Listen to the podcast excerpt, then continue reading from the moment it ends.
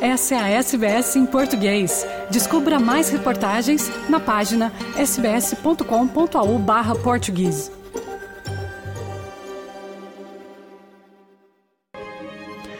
O debate em torno do Dia da Austrália continua à medida que vários conselhos locais em todo o país estão alterando a data da celebração nacional.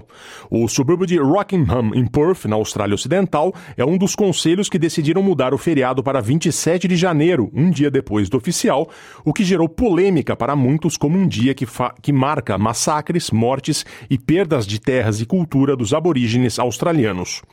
Em 2023, o governo de Vitória também cancelou o desfile do Dia da Austrália, optando por uma cerimônia de hasteamento da bandeira e saudação de armas no Santuário da Memória em Melbourne. A NITV falou com membros do público em Rockingham que expressaram sentimentos contraditórios em relação à decisão do Conselho de alterar a data. I don't think there should be Australia Day at all.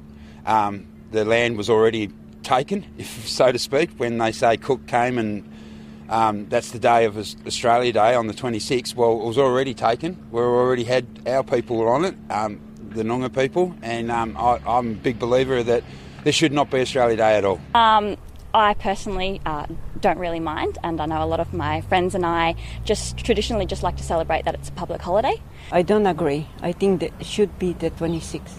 That's uh, we came to Australia about 50 years ago, and uh, that's all we know. And we want that to stay like that. 26 de janeiro marca o atracamento da primeira frota britânica de navios, onde hoje é Sydney, por Arthur Phillip em 1788 e por isso é celebrada como o Dia da Austrália. A data é conhecida pelos indígenas australianos como Invasion Day, ou Dia da Invasão. Ela também foi a data de alguns massacres de indígenas por brancos, como de Moywall Creek, em 1838, quando colonos brancos assassinaram 50 pessoas aborígenes no interior de Nova Gales do Sul. A empresa de telecomunicações Midion foi multada por falhas de segurança depois que australianos e residentes perderam dezenas de milhares em golpes. A Autoridade Australiana de Comunicação e Mídia revelou que a Midion foi forçada a pagar uma multa de 260 mil dólares depois que o órgão de fiscalização descobriu que a empresa não cumpriu as regras de identificação de clientes. Como resultado, nove clientes tiveram cartões SIM trocados ilegalmente e cinco deles perderam mais de 160 mil dólares somados. De acordo com a ACMA, um processo conhecido como troca de cartão SIM permitiu que golpistas assumissem o controle dos números de telefone dos clientes usando seus dados pessoais para solicitar um novo cartão SIM. As novas regras introduzidas em 2022 exigem que as empresas de telecomunicações realizem verificações de autenticação multifatorial antes de solicitações de alto risco, como trocas de cartão SIM, divulgação de informações pessoais e alterações da conta. O primeiro-ministro Antônio Albanese disse que o governo considera medidas para garantir que as vítimas recebessem o dinheiro de volta. Uma vacina para combater uma doença respiratória altamente infecciosa foi aprovada para uso na Austrália pela primeira vez. A Therapeutic Goods Administration, a entidade reguladora de produtos terapêuticos do país, aprovou uma vacina contra o vírus sincicial respiratório, conhecido pela sigla VSR, para australianos e residentes com mais de 60 anos. O RSV é normalmente associado a crianças pequenas, porém, mais de 25 mil australianos mais velhos foram diagnosticados com a doença, que é muito infecciosa, no ano passado. O vírus sincicial respiratório frequentemente causa doença leve a moderada em pessoas mais jovens, com sintomas que incluem coriza, dor de garganta, tosse, febre e dores. A entidade aprovou oficialmente a RNXVI em 8 de janeiro como a primeira vacina para o VSR na Austrália, dizendo que mais detalhes sobre o fornecimento e custos serão fornecidos futuramente. O ministro da Indústria e Ciência, Ed Husick, diz que o governo federal está a considerar leis para enquadrar o uso de inteligência artificial a fim de garantir maior proteção à medida que a tecnologia se desenvolve rapidamente. Os regulamentos sobre a utilização da inteligência artificial estabelecerão salvaguardas obrigatórias para sua utilização em indústrias de alto risco. Entre as medidas que estão a ser consideradas estão salvaguardas para a utilização de IA em indústrias como infraestrutura crítica, como água, eletricidade, saúde e as de aplicação de leite. 2023. O ministro Hilsit diz que é importante ter medidas adequadas de supervisão e responsabilização que possam acompanhar o ritmo acelerado do desenvolvimento da inteligência artificial. We, we do need to be able to work with industry on, for example, testing, setting up testing mechanisms as systems are working, to be able to test that they're working in the way that was intended. Uh, that there's also transparency, that the designers themselves are open about how they've set up their AI models. And ultimately, too, there has to be an element of accountability. If things don't work out in the way that we were advised or the way that they were intended in design, you, you do need to hold organisations accountable. Uma descoberta relacionada ao câncer de mama os cientistas australianos despertou esperança de tratamento preventivo no futuro. Cerca de 70% das mulheres portadoras do gene defeituoso BRCA2 desenvolvem a doença. Os pesquisadores identificaram agora quais as células têm maior probabilidade de se transformarem em tumores.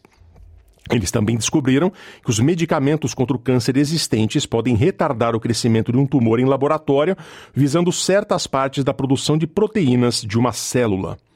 O estudo foi liderado pelo Instituto de Pesquisa Médica Walter and Eliza Hall, em Melbourne, e publicado na revista científica Nature Cell Biology. Muitas mulheres com um gene defeituoso desenvolvem câncer numa idade jovem, de forma agressiva, e algumas optam por uma cirurgia preventiva de mama para reduzir o risco. No Brasil, os aluguéis residenciais ficaram 16% mais caros em 2023, aponta a FIPZAP, bem acima da inflação total que fechou o ano no país em 4,62%, segundo o IBGE. Das 25 cidades pesquisadas, 11 estão no estado de São Paulo. Quem traz as informações é o repórter Leandro Martins, da Rádio Nacional de São Paulo. A cidade de São Paulo lidera o preço do metro quadrado para alugar entre 11 capitais brasileiras pesquisadas. Com valor acima de 51 reais, a capital paulista só é superada por outra cidade também do estado de São Paulo, Barueri, na região metropolitana. Ali está o aluguel mais caro do Brasil, com custo médio de 59 reais por metro quadrado. No caso de um apartamento de 50 metros quadrados, por exemplo, o valor mensal fica acima de R$ 2.900. Esses preços refletem que os reajustes nesse segmento estão muito acima da inflação em alguns pontos do país. Os novos contratos de aluguéis residenciais ficaram, em média, 16% mais caros em 2023. Isso representa mais que o triplo do IPCA, o Índice Nacional de Preços ao Consumidor Amplo, considerado a inflação oficial do país, que avançou 4,62% no ano passado. Assim, a alta real dos novos aluguéis, descontada a inflação, ultrapassa 11% na capital paulista. Os dados são do índice FIP-ZAP, divulgados nesta terça-feira. A economista do INSPER, Juliana Inhas, aponta motivos para essa explosão nos preços dos aluguéis. Primeiro é o fato de que a economia brasileira está aquecida. Mais pessoas estão trabalhando, o desemprego é baixo, então são mais pessoas com renda. Mas a gente também tem que considerar que as taxas de juros para financiamento imobiliário hoje são muito elevadas. Como o custo de financiamento hoje ainda é muito elevado, o aluguel é uma melhor opção. A economista cita ainda a possibilidade de uma possível tentativa dos proprietários de recuperar os preços dos aluguéis, que foram achatados durante o período da pandemia. O estudo do FIP-ZAP acompanha o preço médio de locação de apartamentos prontos em 25 cidades brasileiras, com base em anúncios veiculados na internet. Pelo índice, todos os municípios analisados registraram alta real em 2023. Da Rádio Nacional em São Paulo, Leandro Martins. Quer ouvir mais notícias como essa? Ouça na Apple Podcasts, no Google Podcasts, no Spotify ou em qualquer leitor de podcasts.